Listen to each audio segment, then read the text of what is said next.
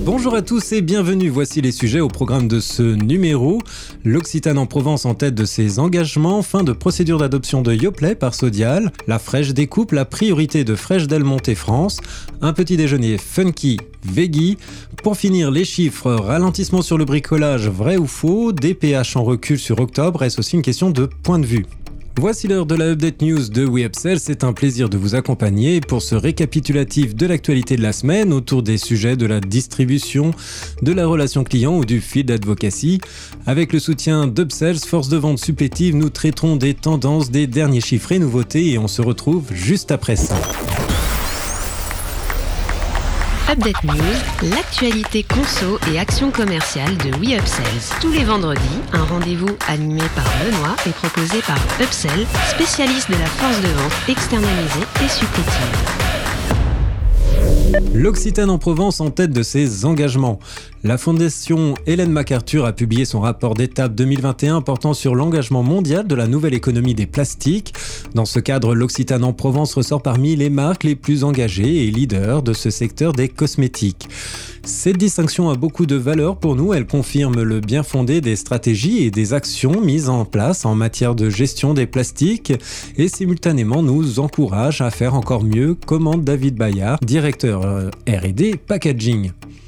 Cultivateur de changement, le leitmotiv de l'entreprise à chaque maillon de sa chaîne guide ses actions de la conception à la production des emballages. Ainsi, entre 2018 et 2025, la marque vise à atteindre une part globale de 40% de plastique recyclé dans tous, les, dans tous ses produits.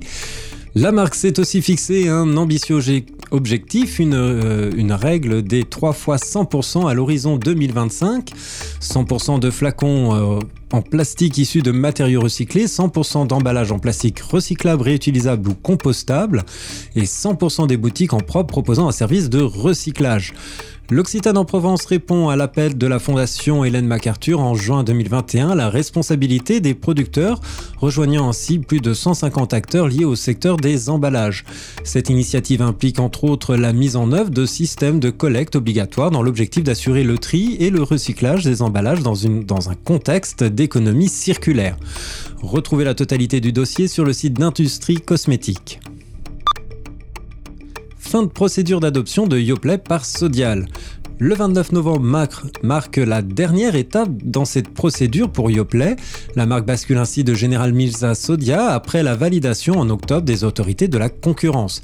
Ainsi, 1250 salariés de Yoplait sur les sites de production français, le centre de R&D de Vienne, les plateformes logistiques et les équipes localisées en Grande-Bretagne et Irlande vont être accueillis chez Sodial.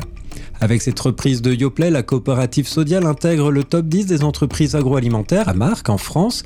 Tout circuit confondu et pilotera les ventes de Yoplait en Europe pour un chiffre d'affaires annuel de 660 millions d'euros et la gestion de 40 franchisés dans le monde. General Mills, de son côté, conserve l'activité Canada et l'exploitation nord-américaine sous licence. LSA dévoile qu'Yves Legros, actuel directeur général de Candia, prendra la direction générale de Yoplait avec pour mission de dynamiser la marque. Yoplait revient à ses fondateurs et nos 17 700 éleveurs coopérateurs de Sodial sont fiers d'accueillir ses équipes. Cette nouvelle étape permet de rassembler nos outils de transformation et de conforter notre stratégie de développement dans les produits de grande consommation, conclut Damien Lacombe, président de Sodial. La Fraîche découpe la priorité de Fraîche Del Monte France. Avec un chiffre d'affaires de 75 millions d'euros réalisé principalement sur l'activité fruits frais, liquides et surgelés, la filiale française de Fraîche Del Monte nourrit de grandes ambitions pour le marché de la fraîche découpe et le développement de sa marque auprès du grand public. Fraîche Del Monte, producteur mondial de fruits et légumes frais de fruits et légumes frais et conserves basé à Miami affiche un chiffre global de 4 milliards d'euros. Sa branche française contribue à 25% du chiffre global de l'Europe du Sud. Marché important pour l'entreprise Fresh Del Monte fixe d'ici 5 ans un objectif de chiffre d'affaires à 165 millions d'euros. De fait, la filiale française accentue sa stratégie B2C et accélère sur la fraîche découpe. Ce marché représente selon les données du panéliste IRI 150 millions d'euros et Fresh Del Monte possède déjà 6 millions d'euros, soit la seconde place derrière Florette. D'ici les trois prochaines années, nous avons pour ambition de multiplier par trois l'activité, annonce Eric Hello, dirigeant de la filiale française.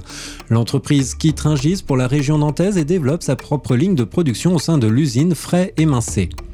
D'ici début 2022, elle compte mettre une dizaine de nouvelles références de légumes fraîchement découpés sur le marché. Les distributeurs se montrent très à l'écoute de nos propositions, assure Eric Hello. Fresh Del Monte a déjà signé un partenariat avec Carrefour et enregistre auprès du distributeur une croissance de 30% de ses ventes. Un petit déjeuner funky veggie.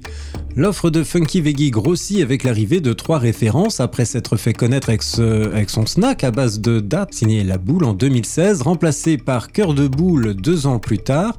La startup s'est lancée à l'assaut du petit déjeuner. Elle a fait une entrée remarquée avec sa pâte à tartiner ouf à base de purée d'haricots rouges l'an dernier. La marque innove aujourd'hui sur une offre moins segmentant et plus quotidienne composée de trois granolas, chocolat, cacahuètes et noisettes.